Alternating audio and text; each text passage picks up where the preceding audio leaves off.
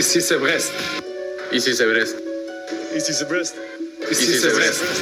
Qui est, qui est de Brest, qui est de Brest Elle aime bien femme. Le doublé de Jérémy Le Doiron Donnez-lui le ballon d'or Pas de but pour Honora La barre rentrante Mais ils sont fous ces Bretons Ils sont fous ces Brestois des grands connaisseurs qui peuvent se permettre de parler à ma place.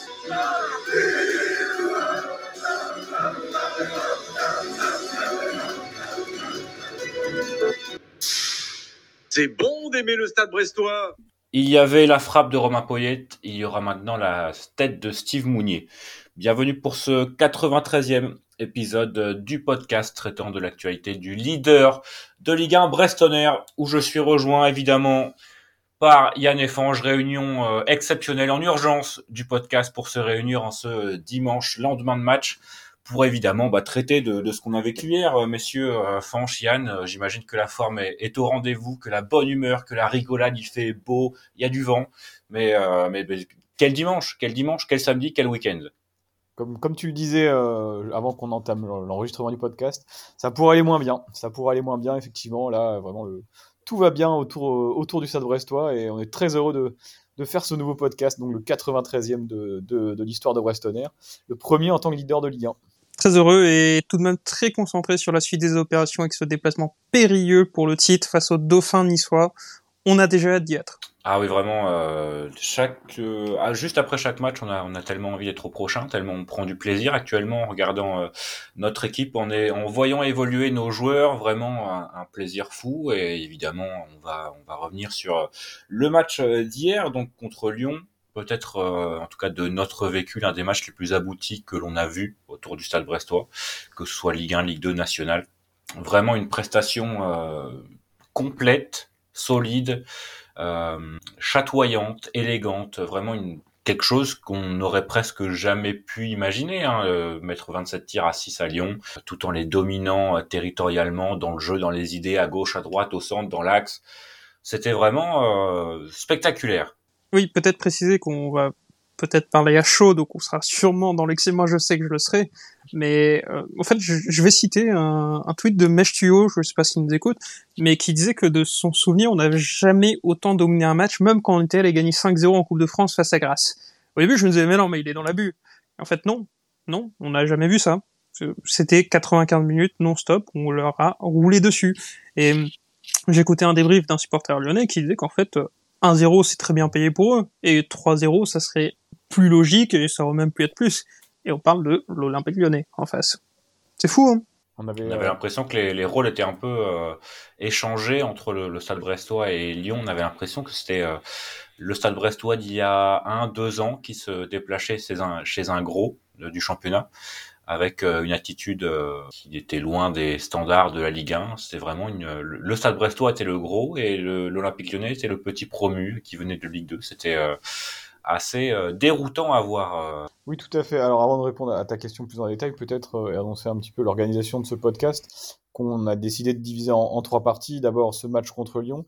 Et après, tu l'as dit en, en entrée de, en il y, a, euh, il y a eu la, frappe de Romain Poyet contre Saint-Etienne en 2010, la tête de Steve Mounier. On a décidé également de faire une petite comparaison entre les deux saisons, voir ce qu'il y avait de commun et, s'il y avait également des, des différences. Est-ce qu'on peut s'appuyer sur ce qu'on a vu en 2010 et imaginer euh, une suite identique ou pas?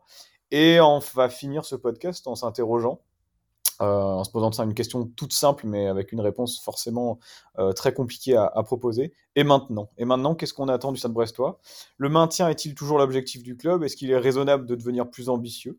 On en parlera en troisième partie de podcast. Alors, pour revenir sur le match de, Lyon, moi j'ai beaucoup aimé. Euh, je pense que de mémoire, j'ai pas souvenir, en tout cas en Ligue 1, d'avoir vu un match aussi maîtrisé de A à Z, parce qu'il y a eu des moments dans des matchs où Brest était, était euh, agréable à voir, hein, que ce soit même avec Dalloglio, que ce soit parfois avec Michel Darzacarian, l'année dernière en deuxième partie de saison avec Eric Roy, mais jamais sur 95 minutes. Et là, j'ai, à part une frappe de la casette euh, en seconde période, j'ai jamais tremblé. D'ailleurs, Quentin, on discutait euh, pas mal pendant le match, on n'a jamais eu vraiment peur pendant cette rencontre. Et la seule frustration qui nous animait, c'était le fait de, ne pas voir les Brestois marquer malgré, malgré le nombre d'occasions et de tirs qu'ils avaient, qu'ils avaient fait. Et finalement, la délivrance est arrivée avec Steve Mooney. Elle est totalement méritée. Ça fait plaisir pour Steve Mooney aussi, qui euh, joue complètement le, jeu de, la concurrence. Il est sur le banc depuis quelques matchs. Il rentre, euh, il se bat, même s'il a évidemment des, lacunes, balle au pied, euh, c'est pas Satriano. Mais il a également d'autres qualités, des qualités qui nous ont fait gagner, euh, le match hier. Et donc, bah, merci à lui. On va dire qu'on a eu peur parce qu'on est supporter brestois et qu'on a le passif de supporter brestois. Qu'on se disait que ça ne pouvait pas continuer jusque jusqu'à la 90e, et que si on n'arrivait pas à marquer, l'équipe adverse allait marquer. Mais visiblement, ce stade brestois 23-24 est différent. Et euh, c'est vrai qu'on n'a pas eu vraiment de petites, de petites, de petites peurs, en, même en fin de match. Eu... Hein, finalement, même après l'ouverture du score, il n'y a jamais eu de, de révolte lyonnaise. Il y a eu un tout petit peu au moment du changement, des changements lyonnais pendant 2-3 minutes. On s'est dit, ah tiens, c'est un petit peu moins bien. Et je pense que c'était un temps d'adaptation pour répondre un petit peu au coaching de Fabio Grosso. Et finalement, quand j'ai vu Kadewere, Balde rentrer, peut-être qu'ils allaient pouvoir peser un petit peu plus offensivement. Et finalement, euh, les débats sont un poil équilibrés, je dirais, après ça. Mais euh, Brest mérite très largement sa victoire. Yann, comment tu, toi, étais donc, euh, tu n'étais pas au stade malheureusement. Tu l'as vécu devant ta non, j'étais à distance, de télévision ou ton poste d'écran d'ordinateur euh, bah, C'était impressionnant, d'autant que moi, contrairement à vous, en fait, j'avais les stats en temps réel. Et chaque fois que sur Canal, ça lâchait une stat, bah, ça appuyait juste le ressenti qu'on était en train de les écraser, que ce soit dans les duels, que ce soit les tirs. Enfin, je sais pas si vous l'aviez au stade, mais à la mi-temps, il t'affiche les stats, tu vois, 13 tirs à 1. Et le tir lyonnais, c'est un tir de 35 mètres putain, tu te dis merde, quoi. Il se passe quelque chose. Et là, je vais rebondir sur ce qu'a dit Franche, on n'a jamais vu ça en Ligue 1, mais même en Ligue 2. C'est-à-dire que même la saison, on roule sur tout le monde. Il y avait toujours une occasion qui traînait par-ci par-là. Là, Lyon, on n'a pas eu une seule. C'est impressionnant. Frappe, euh, dans la surface de réparation côté lyonnais. Euh, c'est ça, et en fait, on pourrait... On, voilà ça, on pourrait égrener les statistiques. 32 centres, c'est énorme. 27 tirs, c'est énorme. Je crois que c'est 49 ballons touchés dans la surface lyonnaise. Je, je pense qu'il y a quasiment aucune équipe de Ligue 1 qui fera ça cette saison, sauf le PSG.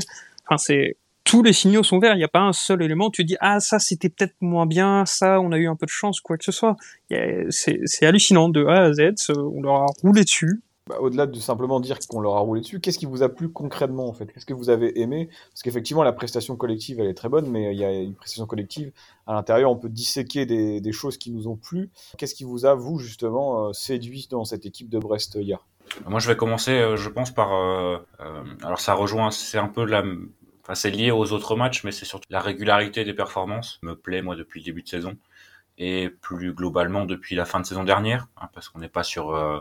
Oui, bien sûr, la, la, la saison 23-24 vient de commencer, ça fait que six matchs, mais euh, c'est en continuité de ce que de ce que le Stade Brestois nous a proposé en fin de saison 22-23 l'échantillon de, de, de, données, on va dire, est beaucoup plus élevé avec ce, cet effectif et ce, et plus globalement ce, ce staff que, euh, que les six premiers matchs de la saison. Et c'est surtout euh, c'est, ce point-là que sur lequel je veux, je veux appuyer, c'est vraiment une régularité de performance. On a de moins en moins de doutes sur ce qu'on va voir quand on, soit quand on va au stade, soit quand on regarde le match à la télé.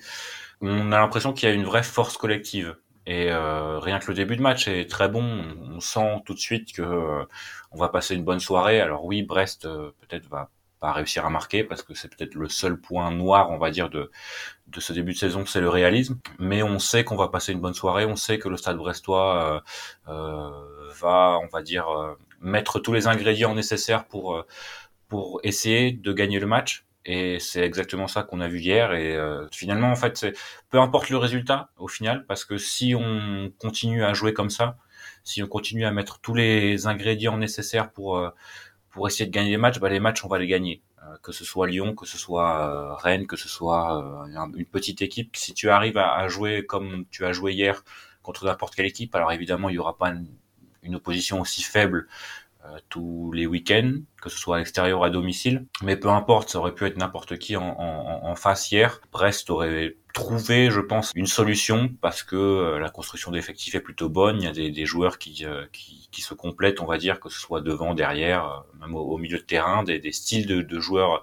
qui entrent, qui sont différents de, de, de, ceux qui sortent. Et au final, on a vu beaucoup d'abnégation et malgré, on va dire, les, les nombreuses opportunités caché tout au long du match, même à la 87e, même après. Euh, il y a une frappe de Brahimi qui est bien repoussée par, par Lopez ça a continué à, à, accélérer, à appuyer sur le sur le champignon et euh, euh, l'équipe a été justement récompensée, on va dire, de, de l'ensemble de ses efforts et euh, ça ça a fait plaisir surtout pour eux, surtout. Et justement, Yann, tu avais une stat qui va dans le sens de ce que Quentin dit sur le, la régularité des performances et de ce jeu vers l'avant, avec notamment des statistiques de tir cette saison. Je sais pas si tu les as devant toi ou si tu veux que je te les rappelle. Je, je les ai en tête, mais l'idée c'est qu'on n'a jamais tiré moins de 10 fois dans un match. C'est le 10 fois c'est face au Havre. Après on tire euh, je crois que c'est 15 fois contre Lens, 18 contre Reims, 18 contre Rennes et donc 27 hier. On compare à la saison dernière, euh, c'est c'est beaucoup hein. Et c'est pas des frappes de dépit. Enfin, si on regarde le détail, on touche beaucoup le ballon dans la surface. Et là-dessus où je vais compléter fait Quentin, c'est que c'est très homogène et il n'y a pas une solution. On n'est pas dépendant d'un joueur ou d'un secteur de jeu. On l'a bien vu contre Lyon, le danger peut venir sur des centres, il peut venir sur des percées dans l'axe, il peut venir sur, même sur des frappes de loin. Euh, on a cette impression que cette équipe de Brest peut un peu s'adapter à toutes les difficultés, et ça c'est quelque chose de très nouveau. Et c'est très satisfaisant et aussi très encourageant pour l'avenir. C'est-à-dire qu'on peut jouer un peu n'importe qui sans déjouer. Ouais, c'est l'une des forces, on va dire, de cet effectif. Euh, même si les attaquants, alors évidemment le premier a marqué hier, même si les attaquants ne sont pas forcément les plus euh, les joueurs qui, qui marquent des buts, finalement on s'en fout. Évidemment, ça va venir à un moment donné. Satriano va marquer des buts, il va se créer des occasions. Mounier va marquer des buts. Jérémy Ledoiron, on espère que ça va, que le ketchup, la théorie du ketchup va commencer à se mettre en place. Mais c'est surtout la diversité des, attaques. Euh, hier, il y a eu pas moins de 10 Brestois qui ont tiré au but. Euh, je crois qu'il manque que Kenny Lala, Bradley Loco, euh, Marco Bizot évidemment et, et Kamori Doumbia qui n'ont pas qui n'ont pas tiré au but. Tout le reste a au moins tenté sa chance au, but une fois. Et euh, bah voilà, on a vu un Pierre Lesmelou qui tente des percées euh, maradonesques, euh, Malik qui, sent bien les coups, qui est dangereux, qui manque juste peut-être la, la, statistique, le dernier geste pour euh, pour prendre, on dire, une envergure supplémentaire, mais qui fait un très bon début de saison. Et au-delà de, du match d'hier, évidemment, c'est un peu à parce que l'Olympique Lyonnais a vraiment proposer une une opposition euh, famélique. Hein, c'était absolument dramatique. Mais même contre une équipe contre Reims, on a vu les mêmes euh, les mêmes ingrédients être mis face à une opposition qui nous a posé des problèmes, mais des problèmes auxquels on a qu'on a su résoudre. Euh, et euh, la deuxième période contre Reims, c'était peut-être l'une des meilleures depuis le, le début de, de, de, saison de depuis le début de saison, depuis le, la remontée en Ligue 1 peut-être aussi. Et au final, là, on est sur, trois mi-temps consécutifs de, de très très haut niveau. Et la première place, et je crois que tous ceux qui ont regardé le, le Stade Brestois depuis, depuis le début de saison le, le, confirmeront, mais la première place n'est absolument pas volée. oui, et je, juste... Avant que Yann, tu prennes la parole, euh, euh, bah, vas-y, et puis je poserai ma question après si tu veux. C'est juste préciser, euh, il y a un truc qui m'agace un peu, et on entend beaucoup après ce match contre Lyon, c'est oui, c'était nul en face. Alors euh, effectivement Lyon c'était très nul, mais il y a un moment sur ce début de saison, euh, Lens c'était nul, Le Havre c'était nul, Rennes c'était nul, Reims c'était nul, Lyon c'était nul. Il y a un moment si tous les adversaires qu'on joue sont nuls, c'est peut-être que le problème il vient pas d'eux en fait. C'est peut-être que bah faut aussi admettre que Brest est bon. Et si Lyon est aussi mauvais, c'est parce que Brest a appuyé au bon moment, sur le bon secteur comme il fallait. Voilà, c'était juste ça. Et justement, la question que je me posais, c'est qu'on a perdu Franco Nora cet été. On s'est dit que euh, c'était quand même une perte majeure pour euh, Stade Brestois. Euh, pour autant, est-ce que le Stade Brestois cette saison n'est pas plus dangereux, n'a pas plus de, de cordes à son arc justement pour se montrer dangereux, alors que l'année dernière, on dépendait quand même beaucoup des centres d'Honora pour le Doiron, Mounier ou, ou autre, que sais-je. Mais on était un petit peu euh, stéréotypé dans ce côté-là. C'était vraiment l'aile, le, la Honora qui, qui était dangereuse. Finalement, est-ce qu'on n'a pas déjà oublié euh, en ce fin, fin du mois de septembre Franck Honora? Francky? Je pense que c'est lui qui doit un peu se, se mordre les couilles là depuis le début de saison parce qu'il a euh, il a fait toutes les saisons un peu euh, moyennes on va dire du Stade Brestois. Là il est parti et, ça marche mieux. Et je pense que le crédit est à mettre surtout sur le travail d'Éric Roy hein, qui, qui, a réussi avec finalement le, le, même grossièrement le même effectif hein, que, que Michel Dazakaria en, en, en, début de saison dernière. Et on peut voir à quel point ça va vite dans le football hein, un, un an et euh, était dernier, je crois, à cette époque de l'année. Et nous voici euh, le classement euh, retourné. Eric Roy, c'est quand même l'immense bonne surprise depuis presque, pas un an, mais huit mois maintenant. Et on juge aussi un entraîneur à sa capacité à faire progresser les joueurs. Et je trouve que c'est la chose qui est la plus remarquable avec lui, parce qu'il a réussi à remettre, redonner de la confiance aux joueurs. Mais ça, c'est pas le premier entraîneur qui arrive dans un club et qui fait ce qu'on appelle un peu l'électrochoc, et on voit un changement dans les attitudes, etc. Mais là, c'est vraiment durable. La progression de certains joueurs, je pense à Lilian Brassier, qui est passé de bah, Lilian Brassier à Sergio Ramos en euh, quelques semaines sans prévenir. Euh, Bradley Loco, qu'on a vu assez peu l'année dernière et qu'on avait vu quand il était sur le terrain plutôt emprunté, qui a fait encore un match euh, vraiment. Hier, c'était assez impressionnant. Hein. Il était vraiment déroutant, il avait de la confiance. sur chaque prise de balle, il apportait quelque chose. Il y a eu très, assez peu de déchets. Et, je, pense, je pense à lui. Le fait de repositionner Pierre Lesmelou en point de basse comme ça et avec un joueur de, aussi technique, je trouve que c'est également vachement intéressant. C'est très agréable de voir d'une part la confiance, mais d'autre part les progrès que fait cette équipe. Petite pensée pour Madi Camara aussi, avec euh, énormément d'appels vers l'avant qui sont euh, très intéressants, qui créent un déséquilibre. Je voilà, mettre vraiment au crédit d'Eric Roy, pas simplement le, le fait de voilà, il y a plus de confiance à Brest, mais c'est vraiment une équipe qui progresse à la fois collectivement et des joueurs individuellement qui sont meilleurs euh, chacun à, leur, à leur poste.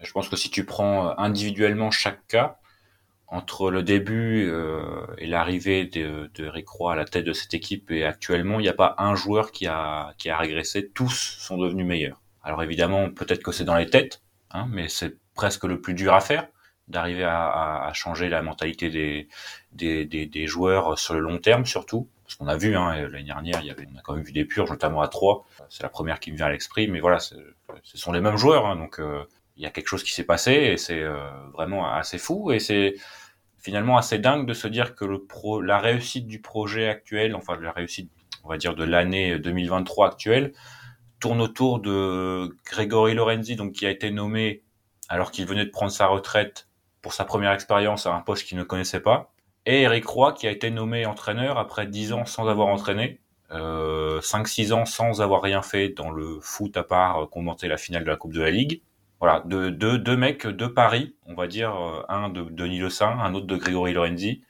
qui s'avère payant. Alors euh, évidemment, on dit souvent que si on n'a pas de sous, il faut avoir des idées. Là, on a des idées euh, qu'on ne pensait pas être aussi aussi bonnes, qui se révèlent surprenantes, vraiment fou quoi. C'est c'est c'est fou. Qui qui l'aurait pré... qui aurait prédit Qui l'aurait prédit à l'annonce de, de, la signature de Eric Roy que euh, neuf mois après, le Stade Brest 3 serait leader de Ligue 1. Euh, pas nous en tout cas. Non, pas nous. Pas nous, pas nous. Euh, alors peut-être juste rapidement, avant de passer à la suite du podcast, individuellement, vous avez des, des, joueurs qui vous ont un petit peu tapé dans l'œil hier sur le terrain. Et toi, de ton côté, Fanche, peut-être? Moi, bah, je disais que Camara, je le trouve très intéressant. C'est un peu un joueur de l'ombre dont on parle peu, parce qu'évidemment, on met en avant les joueurs qui sont souvent décisifs ou qu'on qui ont l'habitude de faire les, gestes, les derniers gestes. Lui, Madi Camara est plutôt dans un rôle un peu hybride. Il joue assez haut, il se projette beaucoup, mais il est également très actif à la récupération. donc euh, je trouve que on a un petit peu critiqué euh, son, le prix d'achat qui était assez élevé, hein, surtout quand on a peu d'argent, bah, mettre l'intégralité quasiment de ton enveloppe sur un seul joueur, t'en attends évidemment beaucoup. Et je trouve que petit à petit, euh, il, euh, bah, il est en train de rentabiliser son transfert. Et je pense qu'il peut encore progresser. Tu as dit tout à l'heure avec beaucoup de justesse que c'était encore dans le dernier geste qui pêchait par moment. C'est vrai qu'il y a parfois la touche de trop, le contrôle un peu manqué. Mais il a quand même mis un très beau but à Reims.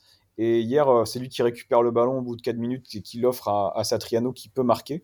Euh, et ensuite, bah, il, se donne à fond. Quoi. On a vu qu'il y avait un petit coup de mou physique au bout de 25-30 minutes avant de se remettre dans, dans, dans, dans la partie. Mais euh, aujourd'hui, avec euh, Magnetti et les Zmelou, il fait un milieu de terrain extrêmement complémentaire.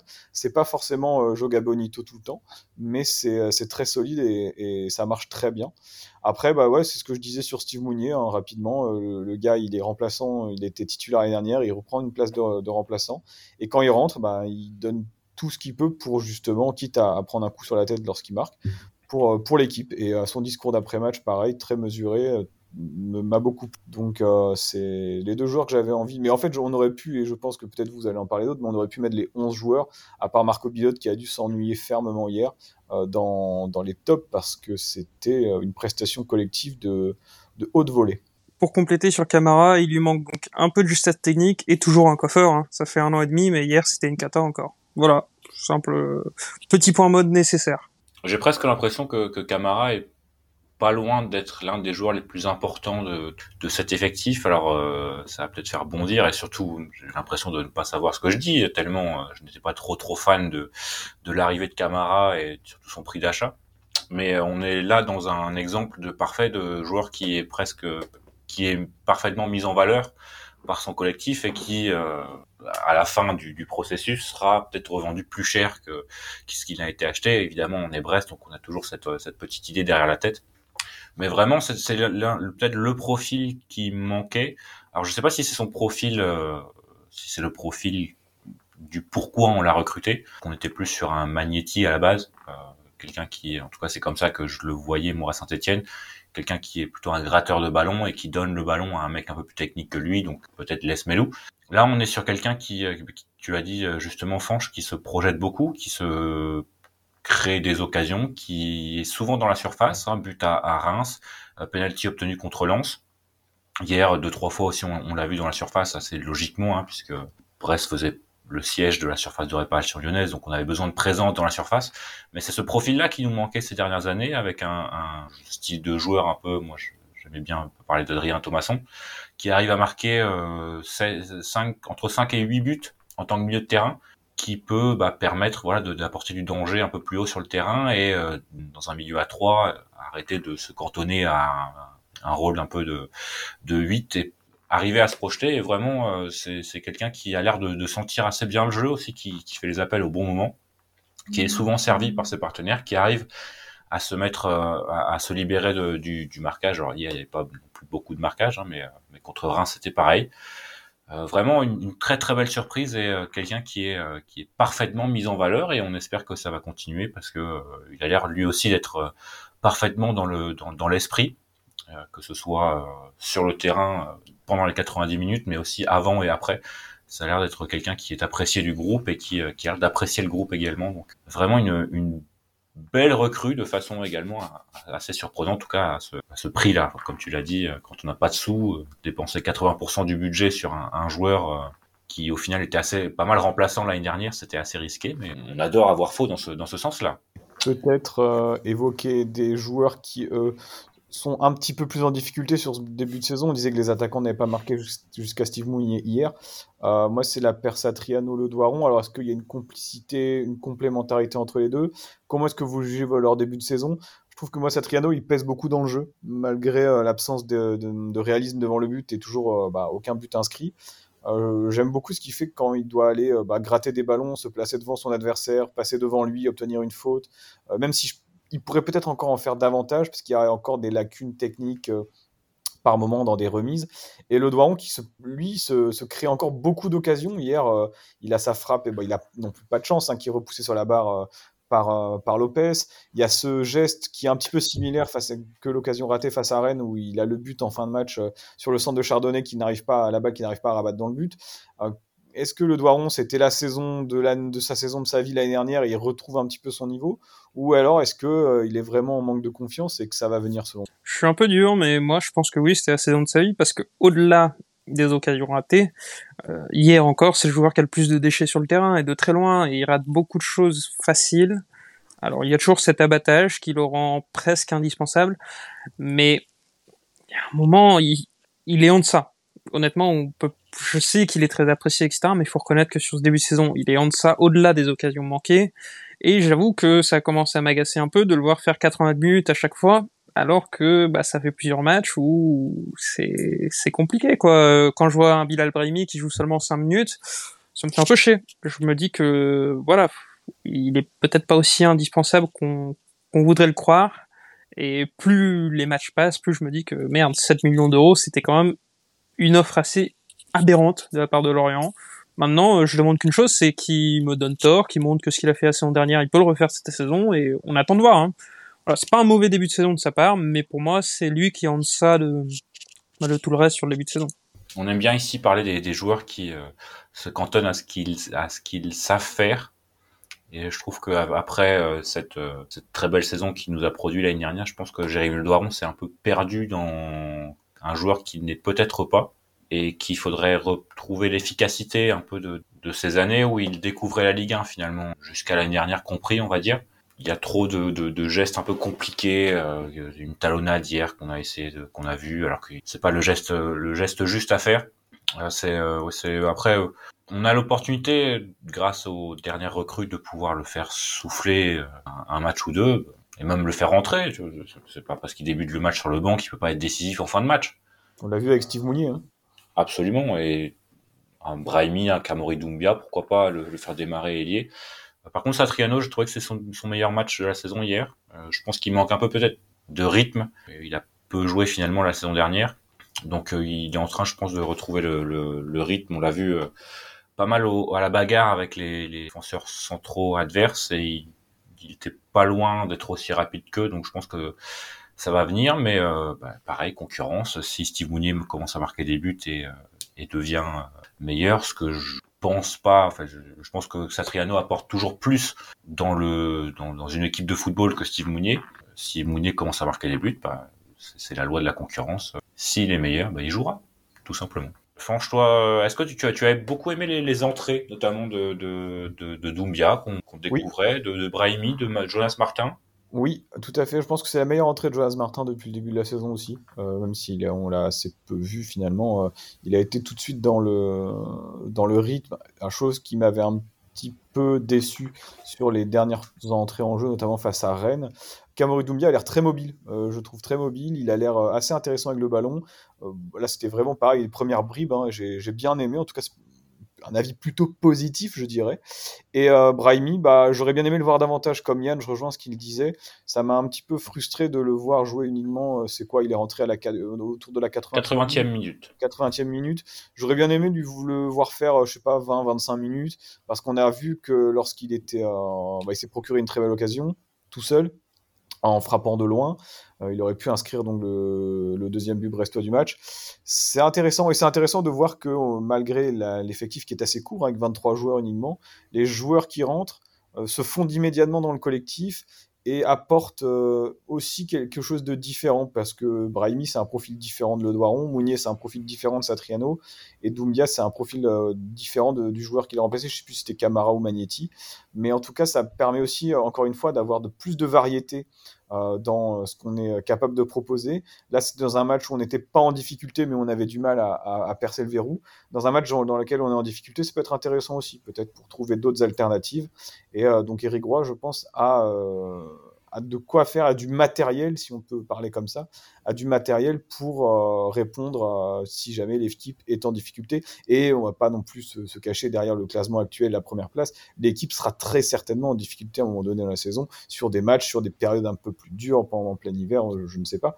Mais il faudra compter justement sur cette diversité sur le banc pour, euh, pour répondre à tout ça. Et ouais, les, entrants hier, je craignais un peu que les entrants, malgré Casse eux, un peu le rythme du match, peut-être. Ouais, voilà, exactement. Casse un peu le rythme La du match, et casse la dynamique euh, qui était euh, insufflée par l'équipe. Et pas parce qu'ils sont moins bons nécessairement, mais parce que bah, c'est pas évident de, quand un collectif est aussi bien huilé, de continuer à le faire fonctionner de la sorte. Et ça n'a pas du tout été le cas. Et évidemment, on ne mentionnera pas nécessairement les Pierre Lesmelou, les Brad des locaux, euh, les Lilian Brassier, Kenny Lala, décisif sur le but. Globalement, tout le monde mérite un 7 ou un 8. C'est- C'est-à-dire qu'on était vraiment sur un match solide collectivement. Il n'y a pas eu de, de, moins, à part, on va dire, peut-être le réalisme, qui est le, point noir de la soirée, mais globalement, euh, quelque chose euh, dont finalement on ne s'attendait pas à voir en tant que supporter du Stade Brestois. En tout cas, pas euh, immédiatement. C'est-à-dire que là, on était sur... euh, Les petits points euh, solidité défensive également, c'est quelque chose qu'on avait pointé du doigt les saisons précédentes. On faisait très très peu de matchs, on terminait très peu de matchs sans encaisser de but. Et là, c'est déjà le troisième en six matchs. Il y a eu le, il y a eu le match contre Rennes, le match euh, hier et puis le match contre euh, ou deux matchs du coup si je dis pas de bêtises. Oui, deux. Deux matchs. Le, le Havre, on a pris un but. Ouais, donc deux matchs en déjà en clean sheet et les deux derniers à domicile. Donc c'est euh, quand même une solidité euh, défensive assez intéressante, surtout quand on se souvient qu'il y a un an à peu près jour pour jour, un petit peu plus, on se prenait un 7 à 0 à domicile. Fange, tu, as, tu en as parlé en, en- dans le sommaire de ce podcast. Tu as fait un petit parallèle Oui. entre euh, l'équipe de 2010, qui était euh, leader après euh, ce match contre Saint-Etienne, resté dans les mémoires, et donc cette, cet effectif 2023. Qu'est-ce que tu as pu en, retirer euh, Alors, je vais essayer de faire assez, assez, rapidement pour euh, pas monopoliser la parole et vous laisser rebondir sur ce que je dis et me justement dire si vous êtes d'accord ou pas et si euh, des choses à ajouter ou pas. Je rappelle juste la composition rapidement de 2010 parce que c'est toujours intéressant pour les plus jeunes qui nous écoutent qui n'ont pas forcément vu ces périodes-là et ça fera toujours plaisir aux anciens évidemment. Avec euh, dans les buts Steve Elana, une défense Paul Bass, Maurice Broapanga, Ahmed Kantari, Omar Daf, un milieu de terrain Oscar Evolo, Mario Lichka.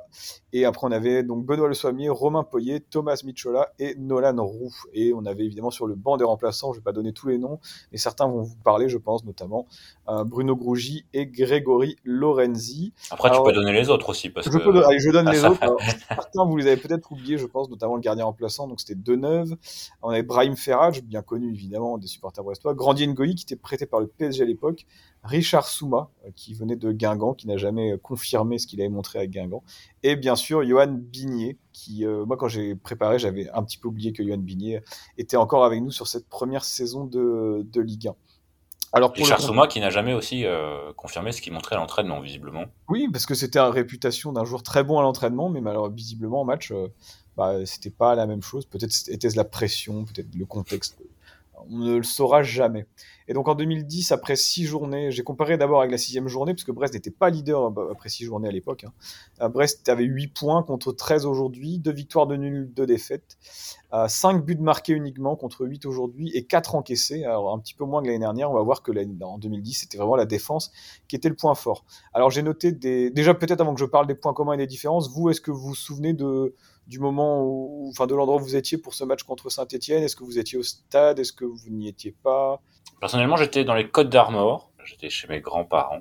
J'écoutais le match à la radio. C'était, déjà rien que le fait de se souvenir d'où on était. Euh, moi, pour le coup, euh, étant donné c'est assez facile puisque j'étais pas au stade, mais voilà, ça, ça amplifie un peu cette, euh, cette légende de ce match contre Saint-Etienne, qui évidemment, un peu à l'image de la Coupe du Monde peut-être 98 et, et celle de 2018, sera peut-être toujours davantage dans les mémoires pour les pour les fans qui, qui, qui l'ont vécu je pense que la première fois que Brest a été leader, ça marque peut-être un peu plus que, que celle-ci. Mm. Euh, même si on peut espérer, on va dire que la saison se termine mieux cette fois-ci. De mon côté, je m'en souviens très bien, j'étais ramasseur de balles. Donc euh, voilà.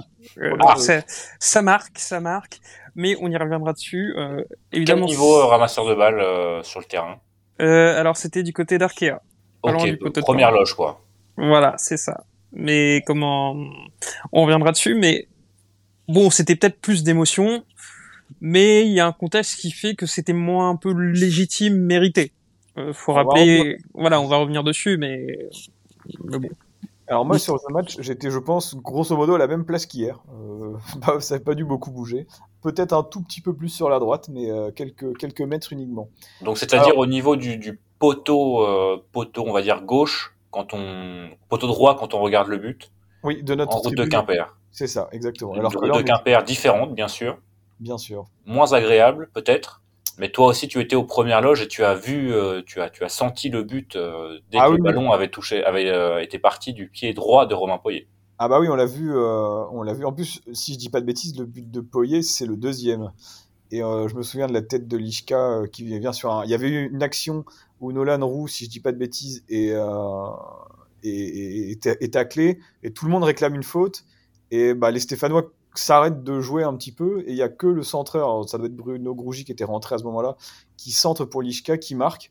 Et euh, c'est ouais, c'était incroyable, les souvenirs sont absolument dingues. Mais hier, tu vois, euh, malgré les années qui ont passé depuis, et puis le fait d'avoir bah, grandi et tout, ça m'a quand même fait procurer beaucoup d'émotions, ce but de Mounier. Et ça faisait très plaisir, et notamment ce que disait Yann sur la légitimité et puis de, de, cette première place, ça, ça, fait quelque chose. Alors je vous présente les points communs et les différences rapidement, et vous me dites si euh, bah, y a des choses que vous, avec lesquelles vous êtes en désaccord ou pas. Les points communs d'abord. Déjà, il y a une continuité très nette entre les deux. En 2010, l'équipe avait très peu changé par rapport à la montée. Euh, dans le 11 que je vous ai donné tout à l'heure, qui avait commencé le match contre Saint-Etienne, il n'y avait que Bass, Lishka et Michola qui étaient des recrues titulaires euh, dans, l'équipe. Et cette année, dans le 11 de départ, il n'y a aucune recrue qui commence face à Lyon, à part Satriano, si on compte comme recrue, sachant qu'il avait déjà joué au club. Donc, et sur le banc, c'était le même entraîneur que la saison précédente. Donc je pense que cette continuité, et on le voit bien dans la Ligue 1 de cette année, hein, les clubs qui ont assez peu changé performent, alors que ceux qui sont en reconstruction sont en difficulté. Il y a également un esprit vraiment collectif et la volonté de combat et de l'effort. C'est deux groupes qui ne lâchent rien, ça se bat vraiment sur tous les ballons. Et visiblement, quand on voit les, les, les insides que le club nous propose, euh, d'ailleurs de manière très agréable, on sent vraiment une équipe de potes et c'était la même chose après la montée. Je pense que, que c'est un signe. Et dans les deux cas, c'est Bruno Grougy qui offre le but euh, à Lishka et là, c'est donc qui était entré en jeu, le banc qui était décisif. Et pareil pour Mounier cette fois-ci. On a également une certaine efficacité de l'extérieur, hein, avec 6 points cette saison déjà en 3 matchs. Alors sachant qu'à Marseille, on aurait peut-être pu au moins avoir un nul. Et en 2010, c'était pareil, euh, des victoires en début de championnat à Bordeaux, à Caen, à Nancy, à Monaco sur les dix premières journées. C'était extrêmement, extrêmement efficace à l'extérieur. Euh, deux autres choses, l'atmosphère autour du club, avec des matchs à guichet fermé, un public complètement chaud qui est complètement conquis par ce qu'il voit et qui s'identifie, je dirais, beaucoup euh, dans ses joueurs, dans les valeurs qu'ils sont en train de, de, transmettre sur le terrain, cette abnégation, cette force euh, mentale, cette force morale. Et dernière chose, c'est un petit peu ben, l'écho médiatique qui vient toucher le club avec des unes de l'équipe. Il y a pas mal de débats autour de Brest en ce moment, même si on a tendance plus à parler des défaites de Lens, des défaites de Lyon lorsqu'on les bat. Mais il y a aussi plus de sollicitations, plus de joueurs qui sont euh, dans les médias. Et donc ça peut être quelque chose de très bien pour les suiveurs, mais également euh, quelque chose qui pourrait à terme être un petit peu dangereux si jamais on, on commence à s'éparpiller. Et je vais vous laisser ouais, rebondir peut-être sur, sur les points communs d'abord sur ce, je rebondirai juste sur ce dernier point. Moi, je vois une différence parce que je me souviens très bien, euh, donc 2010, le débat de l'after sur RMC directement après, c'est ouais. Brest leader, symbole de la faiblesse du championnat de France. C'est pas le discours qu'on a aujourd'hui. Alors bien sûr, c'est renforcé par le fait que les clubs français ont fait une très belle semaine européenne, mais j'ai l'impression qu'on reconnaît plus que Brest est leader parce que Brest fait un bon début de saison, pas parce que les autres sont à la rue. Et ça, c'est une différence fondamentale. Et Brest n'est pas promu aussi euh, cette saison.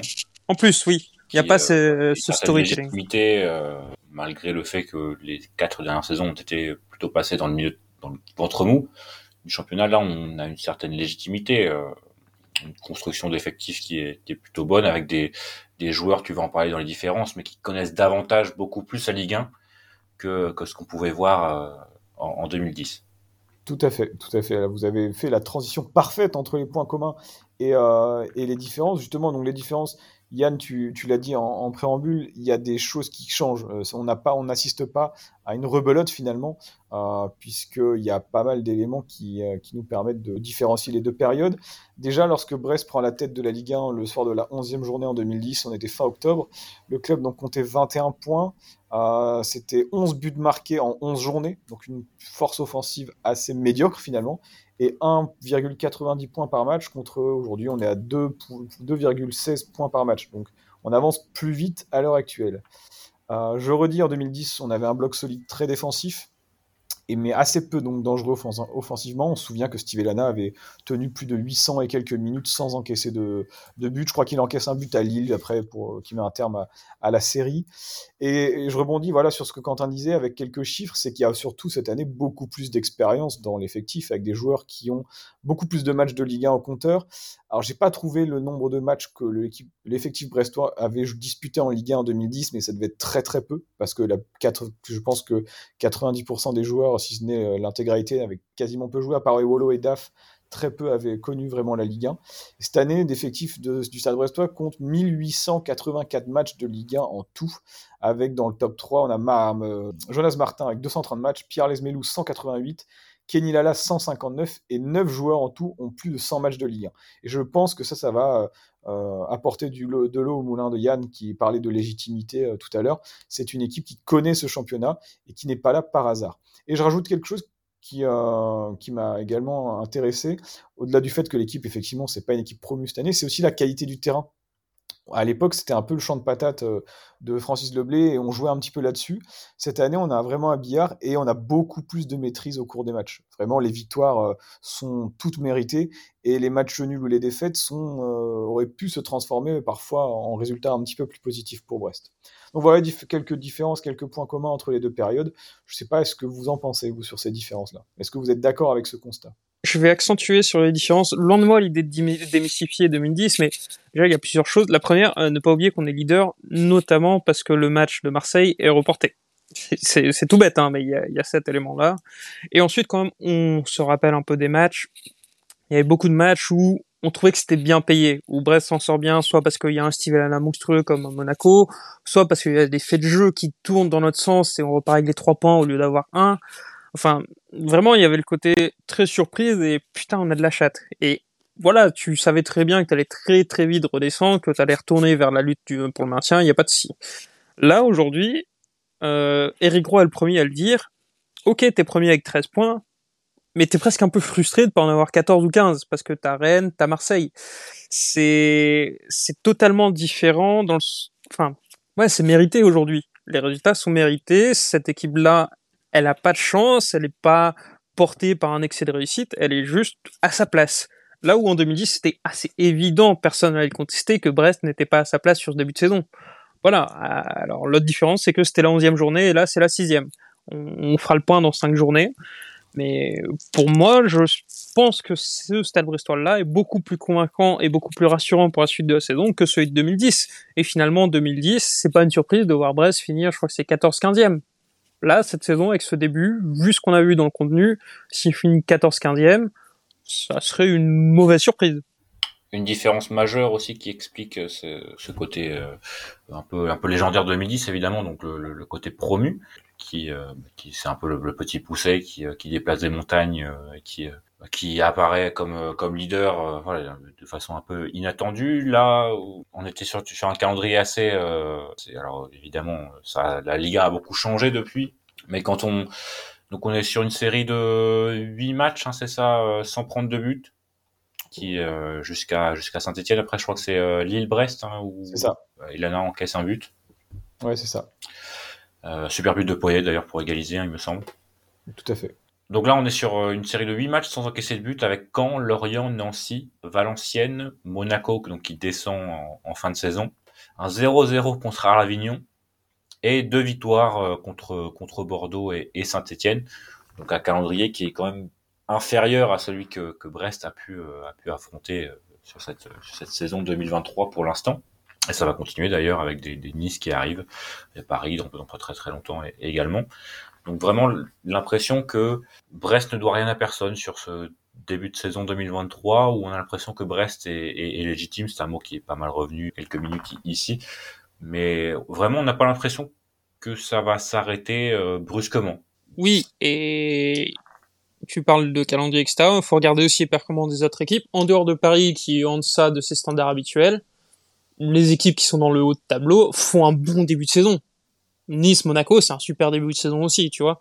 On profite pas de la nullité des autres, sauf éventuellement quand, on est à plus de deux points par match, effectivement. Euh, bah, c'est ça. Il y a un moment... Euh, considéré comme un rythme de champion, hein, les deux points par match on a été gagné au Havre, on peut se dire que le Havre, c'est l'équipe un petit peu la plus faible qu'on a pu rencontrer euh, cette saison. Depuis, le Havre a joué deux matchs à domicile. Là, ils sont en train de mener 2-0 après un quart d'heure contre Clermont et ils en ont mis trois contre Lorient. Donc, euh, encore et ils ont été faire de 2 à Rennes à 10 contre 11. Et tout à fait. Donc, euh, équipe, équipe qui, sur la, un peu comme bah, le Brest justement 2010, sur la, la, continuité de sa saison en Ligue 2, qui était pas forcément évidente à battre et que Brest avait complètement maîtrisé, surtout en première période. Oui, vraiment, on a l'impression vraiment que c'est difficile à, à, décrire hein, comme, euh, comme sentiment, mais vraiment l'impression actuellement que, bah, que Brest est là pour, alors peut-être pas évidemment euh, jouer les, les, les places euh, européennes, il y a peut-être une série de, de, matchs difficiles qui va qui va apparaître où il y aura peut-être moins de, de, de... après c'est difficile même de parler de réussite parce qu'on même quand on regarde les stats un peu plus avancées on a l'impression que Brest sous-performe notamment offensivement beaucoup d'occasions pour, pour beaucoup de ratés euh, aussi, beaucoup de grosses occasions pour beaucoup de, de gros ratés. Donc c'est difficile vraiment de parler de réussite. Euh, enfin, on ne sait pas, il y a peut-être quelques blessures, quelques suspensions ici et là, parce qu'il y a des joueurs qui sont un peu, euh, un peu caractériels, ce qui est à la fois une Justement, très bonne chose. Je, je, te coupe pour les suspensions, parce que si, euh, est-ce que vous savez si les cartons jaunes de la saison précédente continuent à compter pour cette saison-ci? Je pense que oui. C'est la question que je me posais aussi. Parce que si c'est le cas, euh, il y aura Madi Camara, Pierre Lesmelou et Lilian Brassier suspendus contre tout. Voilà, ça fait, ça, ça, fait un blanc, je sais. Et la route de Quimper. Et la route de Quimper. Ça fait beaucoup de monde en moins. Donc euh, peut-être que les joueurs viendront en tribune Arkea avec nous. Mais euh, voilà, c'est effectivement les, les, aléas de la saison. Et justement, Quentin, ça fait de la transition peut-être pour, pour terminer euh, et parler, entamer la dernière partie de ce podcast sur le et maintenant. Euh, J'avais posé deux questions à l'intro, je les rappelle. Est-ce que pour vous, euh, le maintien, c'est toujours l'objectif numéro un? Et est-ce que vous pensez qu'il est raisonnable, dès la sixième journée, de devenir un petit peu plus ambitieux, même je dirais, est-ce que je vais oser dire, plus exigeant maintenant avec ce stade brestois, ou, euh, ou pas? Je vous laisse, bah, je sais pas, Yann, peut-être pour commencer. Bah, avant de, de, que nous, on, on réagisse, euh, peut-être que Eric Roy a son petit mot à dire sur la question euh, éventuellement. Effectivement. S'il a peut-être un petit. Euh, tout une, à petite, fait, une petite apostrophe à nous, à nous laisser. Euh, notre ami Eric Serge, bien sûr, euh, l'excellent. Hein, Eric Serge premier. Eric Roy s'était exprimé justement, effectivement, sur l'ambition que devait avoir le Stade Brestois euh, dans ce championnat de Ligue 1. on l'écoute. Il y a une, un objectif commun qui nous réunit et ça, c'est déjà l'essentiel. C'est lequel d'ailleurs cet objectif commun? Vous en parlez beaucoup tout à l'heure. Oh, la Champions League, je pense. C'est clair. Oui, c'est très clair. Non, alors on va pas s'enflammer par les Champions League, mais il y a un moment, moi j'ai envie de briser un peu, tu sais parce qu'à Brest, on a tellement de traumas qu'on veut pas s'autoriser à rêver. J'ai entendu beaucoup de monde dire oui, bah de toute façon c'est évident, on va se faire torcher contre Lyon, tous les signes sont là, et on se dit faut rester à notre place, faut pas oublier d'où on vient. Je suis d'accord, mais à un moment faut s'autoriser à rêver.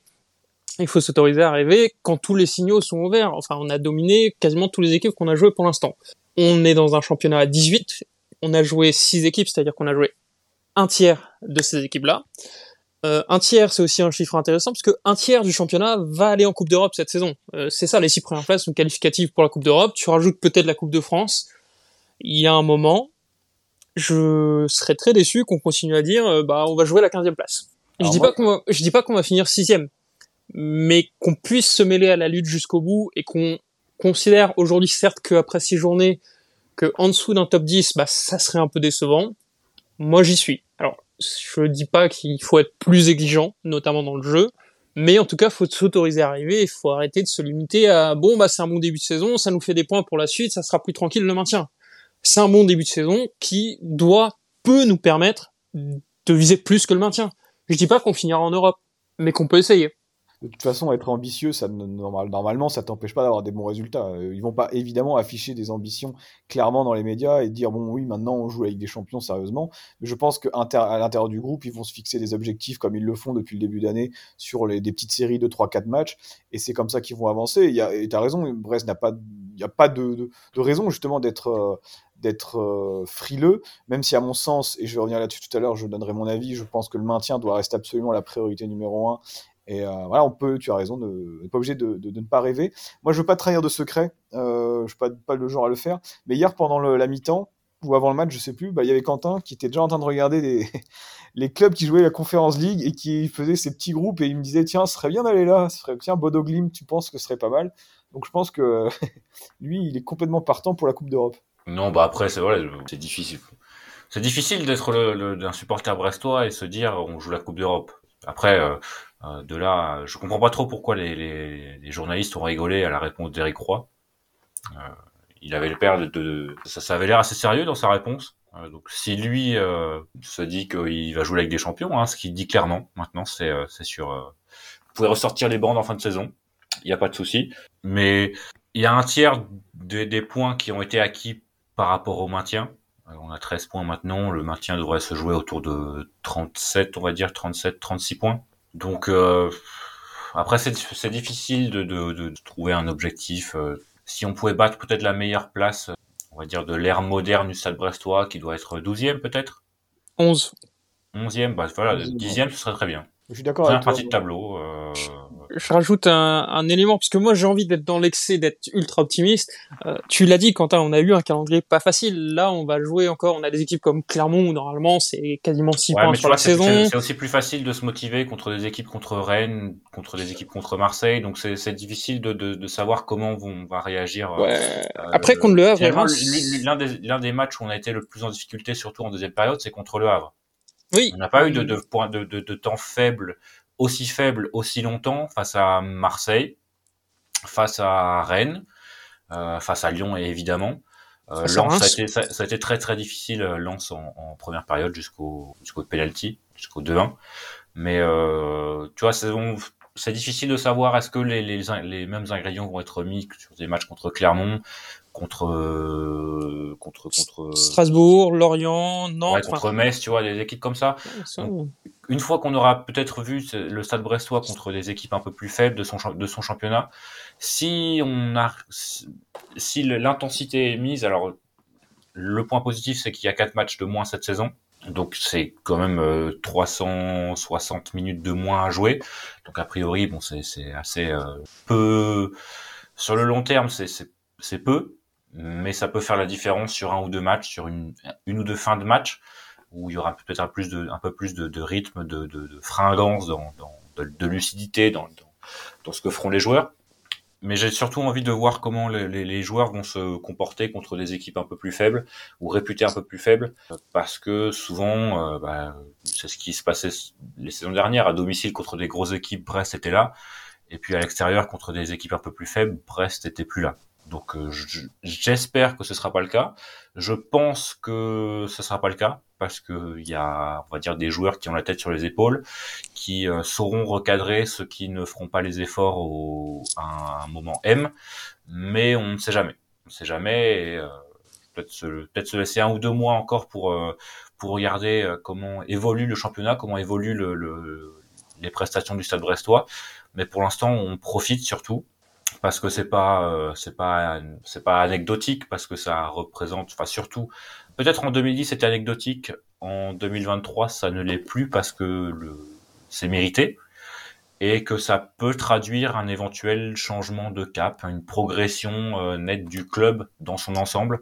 Finir 9e et finir 15e pour un joueur qui peut venir au stade brestois c'est différent ça offre des possibilités différentes aussi pour euh, pour le mercato, pour euh, pour euh, l'investissement, pour le centre de formation par exemple, pour un éventuel nouveau stade. Ça peut euh, voilà, c'est tout un champ de possibilités qui qui, qui s'offre au, au, club de pouvoir progresser, de de de prendre quelqu'un en plus à la communication, j'en sais rien, de, voilà, des salariés en plus, euh, peu importe.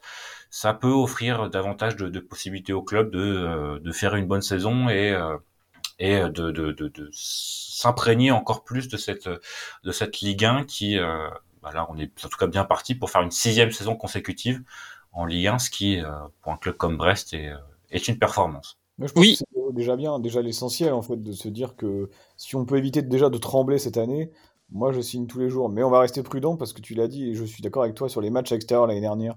euh, chez les peu, je me souviens du match à 3 hein, qui m'avait beaucoup marqué, euh, notamment le, le 2-2 qui est un peu miraculeux. Euh, Bre- Brest peut très bien retomber également dans les travers et va connaître des périodes plus difficiles. Donc ça nous empêche pas d'apprécier le moment, je dirais, d'apprécier ce moment où tout va bien, tout en étant lucide et en gardant en tête qu'on n'est que Brest, on sait d'où on vient, mais euh, on va pas, euh, va pas se priver de, prendre la place de quelqu'un d'autre. Oui, et vraiment, pour moi, faut pas s'empêcher de rêver. Et je vais reprendre les mots d'Éric Roy. Alors, je crois que c'était après le match contre Reims, où ça doit, ça peut, enfin, ça peut et ça doit ouvrir à de nouvelles ambitions. Peut-être qu'on n'y arrivera pas. Mais honnêtement, moi, si, je- si ça continue, par exemple, si on fait un match nul à Nice, combat Toulouse, quelque chose comme ça, ça, ça va commencer à m'agacer d'entendre des gens dire oui, le maintien, le maintien, le maintien. Très bien. Mais je veux dire, si tu poursuis un objectif de finir top 10 ou finir Coupe d'Europe, bah, euh, le maintien, ça va avec. Donc voilà, je, je sais que je suis dans l'excès, je suis trop optimiste, mais un peu d'ambition n'a jamais tué personne. Un peu, faut pas en avoir trop. Et je pense pas en avoir trop en l'état. Bah écoutez, Parce je- qu'il faut il faut aussi voir enfin, la, la qualité des adversaires il y a un calendrier pense que- copieux qui arrive. hein. Ouais, Là, il a- calendrier copieux et je pense qu'il y a des équipes qui euh, ne sont pas nécessairement à leur place pour l'instant, euh, principalement Lens, on va dire. Oui. Euh, il y a aussi un mercato d'hiver qui va arriver. On sait par exemple que Lorient a fait une excellente première partie de saison la saison dernière. Et puis le mercato d'hiver, alors je pense pas que les actifs du Stade Brestois soient aussi euh, euh, aussi euh, intéressants, on va dire, pour d'autres euh, pour d'autres formations, euh, notamment étrangères, euh, anglaises. Mais on sait jamais. euh, un Lilian Brassier, par exemple, peut partir au, au mercato d'hiver s'il y a une grosse offre. Euh, Romain Del Castillo est en fin de contrat en juin prochain. Est-ce qu'il faudrait pas, une fois que tu es presque maintenu, euh, faire une Hélène Benbassat et plutôt que de voir laisser partir euh, pour pour gratuit, euh, toucher un petit pécule qui serait entre peut-être un million d'euros, un million entre un million et deux millions d'euros. Donc c'est compliqué, on, on ne sait pas. Il y a beaucoup encore de, de- d'incertitudes, de, de points d'interrogation autour de cette saison au, au 24 Alors- septembre. Difficile. Tu as, tout à fait raison sur l'intersaison. Cette année, euh, euh, il y a une différence avec l'année dernière où des clubs avaient pu se relancer comme Brest, qui avait complètement changé hein, entre la première partie et la deuxième partie de saison. C'est qu'il n'y a pas de grande trêve de Coupe du Monde non plus. Donc il n'y aura pas une immense période pour les clubs qui sont en difficulté. Je pense à Clermont, par exemple, en ce moment, pour se refaire la cerise, tu peux très bien dans un tunnel de mauvais résultats et y rester jusqu'au bout. Donc euh, là, pour le coup, Brest fait bien d'être dans cette dynamique cette année plutôt que l'année dernière. Après, oui, clairement, si on finit 15e, ce sera, un peu décevant. Mais si on finit 15e, au final, bon. Moi, ça me va, hein, tant qu'on est maintenu, honnêtement, euh, la 15e place m'irait très bien. Et, mais effectivement, on, si, si quelque part, ce serait presque même positif de se maintenir avec des regrets. Ça veut dire qu'on qu'on est quand même là et on est capable de mieux. Donc, euh, moi, un, si on pouvait atteindre une 12e place, je serais vraiment ravi euh, cette année. Et ce très bon début de saison doit nous permettre justement de d'être ambitieux et de pouvoir espérer un classement comme ça dans ces eaux-là. Parce que honnêtement, on n'a rien à envier euh, si, sur l'ensemble du championnat et sur la durée, ça va peut-être s'équilibrer un petit peu, mais à des Lorient, des Montpellier, des, Metz, peut-être même des Nantes, euh, voilà, on peut rivaliser avec des équipes comme ça. Et en dessous de nous, je vois des Clermont plus faibles largement. Au final, en tant que supporter, c'est assez difficile. De... Évidemment, pour être dans l'excès, un peu comme comme Yann. Moi, en fait, mes objectifs de la saison personnelle, c'est de vivre des émotions, de, de, de prendre du plaisir à suivre cette équipe, de pas euh, tout l'inverse de l'année dernière, globalement. Le, vraiment l'année dernière, c'était éreintant, c'était vraiment fatigant. euh. C'était pas agréable. Hein. Non, c'était pas agréable et euh, là, pour le coup, cette saison, alors évidemment, c'est très très récent, hein, mais euh, c'est c'est beaucoup plus que ce qui m'a ce qui m'a ce que j'imaginais. La saison est presque déjà réussie en tant que supporter parce qu'on a vécu des trucs euh, qu'on ne pensait pas vivre. Euh, Il faut en pas perdre- 2010, faut pas on perdre était ça. encore, donc c'était différent. Il faut pas perdre d'esprit que ça fait que 6 matchs et qu'il reste encore une grosse partie de championnat et que s'il y a un très mauvais enchaînement de résultats, bon, la saison réussie, on, on l'oubliera très vite. C'est un très bon début de saison. Oh, c'est parfait. Oui, c'est parfait. Euh, Il n'y a rien à dire, c'est parfait. Ouais, non, c'est euh, pas vraiment de, de, de points négatifs. rien espérer de euh. plus. euh, C'est même au-delà de nos attentes. C'est très largement au-delà de nos attentes. Ouais, c'est presque décevant. Hein. Au final, quand on regarde les matchs, euh, presque frustrant de n'avoir que 13 points. Mais on vit des trucs. euh, Enfin, je pense surtout à, ceux qui euh, suivent le club depuis des années, des dizaines d'années, qui ont suivi le club euh, en, en CFA, en, en national. On était un peu trop jeunes pour pour faire ça, mais qui doivent vivre des, des choses euh, pour la deuxième fois, qui ne pensaient jamais vivre en tant que supporter du Stade Brestois. Euh, les deux seules choses qui peuvent surpasser, être premier, même l'espace d'un week-end, hein, mais euh, euh, ce petit, cette petite bribe d'émotion euh, extrêmement intense qu'on a vécu hier au stade à la 87e minute parce qu'on savait toutes les, les, les implications que ce but de Steve Mounier pouvait apporter. D'ailleurs, le- je pense que le stade a, explosé comme, comme très rarement sur un but, à la fois parce que Ça faisait un peu but de, de, de victoire de coupe, tu vois, euh, ou de match de coupe où euh, tu gagnes un titre derrière, alors qu'au final, bon, c'est quand même. ouais, la montée, quoi, peut-être contre Niort, le premier but Ouais, contre voilà, la ça, montée ouais. euh, contre Un Niort. but un peu décisif, alors que celui-là ne l'était pas vraiment, mais Non, non, on est euh, Brest, on a assez peu d'émotions finalement, il faut pas se le cacher. On a assez peu d'émotions à vivre euh, en tant que supporter parce qu'on fait très rarement des parcours en coupe et en Ligue 1, bah, c'est le maintien et généralement c'est plutôt des choses qu'on vit en fin de saison lorsqu'on accroche un maintien. Et là, le vivre euh, assez tôt dans la saison, c'est très agréable. Et les deux seules choses qui peuvent, on va dire, surpasser cette, cette, cette, cette- émotion qu'on a vécue hier euh, au stade, euh, surtout que le scénario s'y prêtait bien avec le, bah, le match totalement maîtrisé. Et on va dire, ce but était euh, à la fois une satisfaction, mais aussi une, une délivrance hein, pour, euh, pour nous. On va dire que c'est une finale de Coupe de France et un match de Coupe d'Europe. Pour moi, c'est les deux seules choses que maintenant, on va dire, je, je rêve de voir avec le Stade Brestois. Euh, une finale de Coupe et un match de Coupe d'Europe, que ce soit n'importe n'importe quoi. hein, une Coupe Intertoto premier tour euh, contre euh, un club euh, contre le FC Vaduz, mais c'est très bien, très bien, très bien. On aura on aura checké quelque chose de la de la de la liste. Euh, on peut Stade Brestois, Coupe d'Europe. Stade Brestois, Bah Coupe d'Europe. Ah, ça s'enflamme. Yann, il a envie on de y, on y pense, on y pense évidemment, mais on Mais oui, mais évidemment que ça s'enflamme. On a envie de rêver. Peut-être qu'on finira 13e, 14e, peu importe. Peut-être qu'on finira 7e. Mais ne serait-ce que de se dire que, à un moment, on a pu l'envisager, ça fait cool. du bien. On n'oublie pas d'où on vient. C'est de la saison de, enfin, surtout la dernière. Voilà, je, je dis pas qu'on va y aller, mais on peut l'envisager. Et ça, c'est fou. Ça, c'est, même dans la mentalité, ça montre tout ce qu'Eric Roy amène. Tu amènes de l'espoir. Là, tu subis pas ta saison. Ne subis pas ta saison. Est-ce qu'il n'y a pas meilleure, euh, meilleure conclusion pour ce podcast, en tout cas en parlant d'espoir et euh, de, rêve de coupe, etc. Est-ce que vous avez quelque chose à rajouter, messieurs, ou après, où est-ce que vous pensez qu'on a fait le tour avec cette, euh, cette grosseur de, discussion autour du, Stade Brestois, qui, je le rappelle, hein, pour ceux qui n'ont pas suivi, est leader de Ligue 1 actuellement? Moi, j'ai envie de dire que depuis que je supporte le Stade Brestois, c'est la période avec, sur laquelle j'ai pris le plus de plaisir en tant que supporter.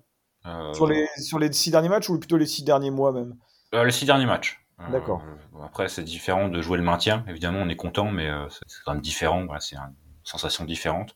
On a l'impression d'être acteur du championnat là.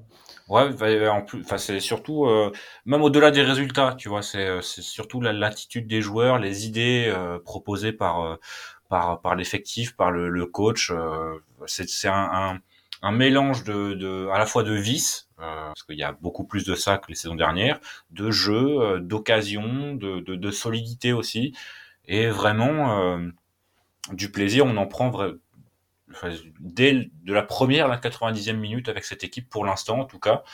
Je vois des séquences de jeu, euh, j'ai l'impression de voir une, une équipe euh, qui maîtrise mais absolument totalement son sujet, qui fait, qui sait ce qu'elle fait, qui euh, qui domine son adversaire comme jamais je n'avais vu Brest dominer un adversaire, que ce soit en deuxième période à Reims ou encore hier contre contre Lyon. Même Que ce contre soit en Rennes. hein. Ligue, tu l'as dit justement Yann, que ce soit Ligue 1, Ligue 2, même nationale, il y avait déjà pas, je pense, de, de autant de maîtrise, on va dire technique euh, en, en national ou même en, en, en Ligue 2. Mais les 27 à 6 contre Lyon, 27 tirs à 6 contre Lyon, c'est quand même dingue et c'est vraiment beaucoup d'op- d'opportunités. On, on s'approchait mais d'une façon tellement facile de leur but. C'était euh, l'impression de supporter une, un gros du championnat qui allait, euh, qui, qui recevait un petit. C'était vraiment euh, hallucinant et vraiment le plaisir pris depuis ce, depuis le début de saison, depuis cette 40e minute, on va dire, contre Lens, parce que c'est vrai qu'avant, c'était pas, il y a eu 40 minutes en ouverture de saison. On C'était le diesel. C'était compliqué. Vraiment là, le, le, le plaisir pris et les émotions qu'on qu'on vit euh, ce stade brestois, c'est euh, pour moi les, les me- la meilleure période en, tant que supporter brestois euh, de ma vie, tout simplement. Yann, pour conclure. Rien à rajouter. Allez Brest. Du coup, on, se retrouvera, euh, bah, euh, je sais pas quand, pour faire un nouveau. Évidemment, si on gagne à Nice, bon là, euh, ça, va devenir, ça va devenir compliqué de, de, de parler encore de maintien, c'est sûr. Peut-être les deux meilleures équipes depuis le début de saison avec Monaco qui Oui. vont s'affronter pour un match. euh, Mais je pense que Nice est plus à l'aise contre les gros. Pour les avoir vus un petit peu, je pense que c'est une équipe qui est plus à l'aise contre une équipe qui va faire le jeu. donc ils seront à l'aise contre Brest. Ils seront, certains... oui, ils seront certainement à l'aise contre Brest. En tout cas, on est... ce sera aussi l'occasion de, de les retrouver avec Romain Perrault, euh, qui, euh, qui sera peut-être titulaire pour ce match. Je sais pas, parce qu'il n'a pas été forcément sur, euh, sur les dernières prestations niçoises. Donc, euh, on verra. Mais euh, clairement, euh, il y a un coup à jouer à Nice pour moi. Selon, pour moi, il y a vraiment un coup à jouer à Nice. Et euh, je, je ne vois pas. Alors, vous allez dire que j'ai changé, mais je ne vois pas Brest perdre à Nice. Là, il se passe des choses. C'est le surnaturel. là. On va enchaîner Surnaturel. Ça part de là. Ah putain, c'est moi le chat noir en fait. Et je, je continue juste un, un petit peu sur le, sur le plaisir. C'est aussi l'atmosphère autour du club, euh, l'atmosphère dans le stade. Vraiment une super ambiance hier contre Lyon. Euh, tout le monde a joué le jeu. On va dire là, 85% des gens qui étaient au stade ont joué le jeu. Euh, vraiment l'atmosphère, même autour du stade, euh, l'atmosphère sur les réseaux sociaux autour du club. C'est vraiment un tout qui fait que, en tant que, que, que, que supporter brestois actuellement, je crois qu'on connaît la plénitude de, euh, de notre, notre expérience de supporter. Et euh, bah, déjà, c'était inattendu, donc ça permet aussi peut-être de, de, mettre ses émotions un peu plus, euh, un peu plus fortes. Mais euh, vraiment, c'est excellent. Voilà. C'est depuis le début de saison, c'est excellent. Tout ce qui se passe autour du club, c'est excellent. Sauf le mercato à la, à la 30, au 31 août. Mais ça, bon. J'espère que vous, que Denis Le Saint, qui regarde le classement euh, ce matin en ouvrant son journal, ne se dit pas que bon finalement, il n'y a pas besoin d'investir si autant. C'est euh, si on est premier, on investit l'ordre. 103 millions d'euros, bah, bah, on va faire moins l'année prochaine, on verra. Mettons de l'argent de handball. Ah, c'est, quel plaisir. Quel plaisir. Et quel plaisir de faire ce podcast avec vous. Quel plaisir de, de, de, de, de, de voir le, le, le soutien des auditeurs qui, euh, d'ailleurs, n'hésitez pas à nous, à nous suivre sur, notamment sur YouTube Oui, tout à fait. et euh, sur les réseaux sociaux, évidemment. Merci de nous suivre. Et n'oubliez pas de mettre des commentaires également, des petits commentaires et des petits pouces bleus parce que ça aide beaucoup en fait la chaîne. Pour vous, ça coûte rien et euh, ça permet de référencer la chaîne et d'avoir bah, la chaîne, la chaîne et les podcasts sont proposés à d'autres gens qui ne connaissent pas forcément et donc ça permet à l'audience de, à l'audience de grandir. Tu as raison, Quentin, de, de le signaler. Merci Franche, merci Yann. Merci à vous. Écoutez, messieurs, on est leader. Et ça, ça fait plaisir. Qu'est-ce que qu'est-ce qu'on peut dire de plus? Allez Brest Allez Brest. Et allez Brest et à très bientôt, on l'espère, pour débriefer de, de nouvelles victoires.